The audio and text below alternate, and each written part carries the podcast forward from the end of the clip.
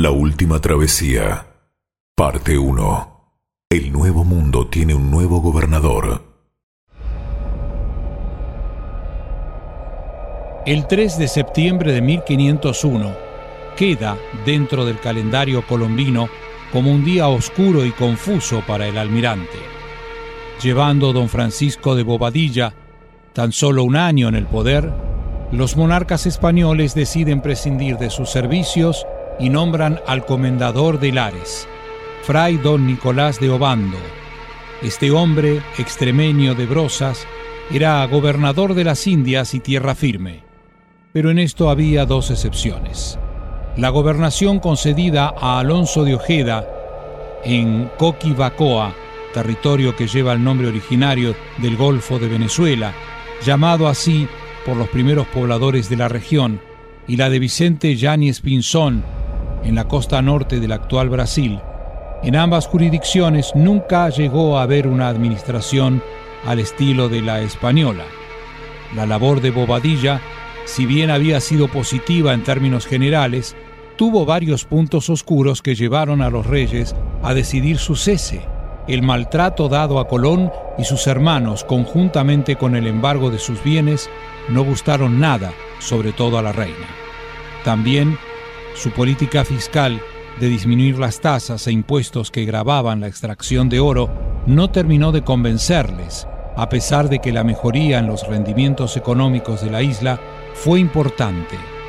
Igualmente las rebeliones indígenas no cesaron y Bobadilla no consiguió aplacarlas de ninguna de las maneras.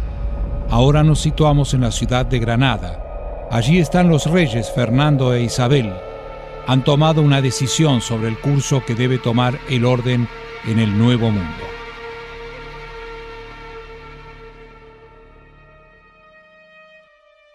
Cabrera, por favor, tome la palabra.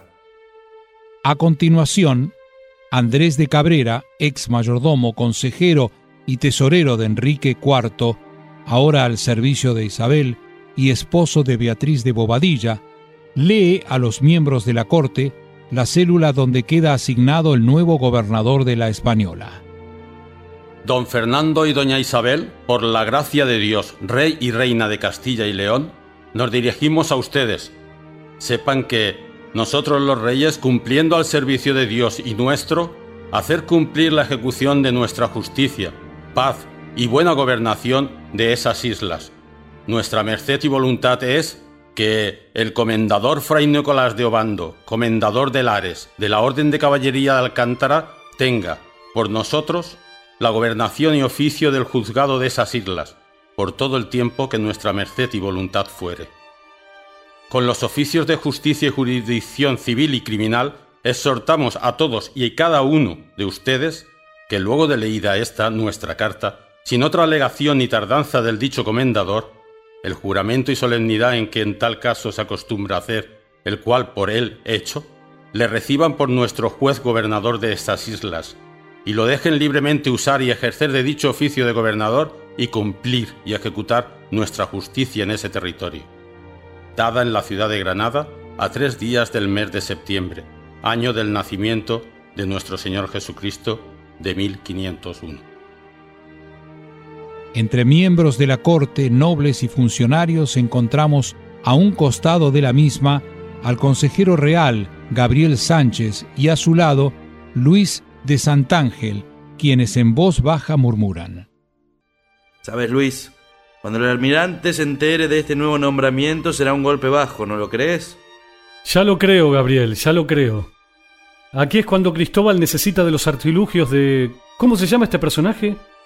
Que en verdad no sé si existe, o es una leyenda, o un fantasma que el almirante ha creado para darse fuerzas ante la adversidad.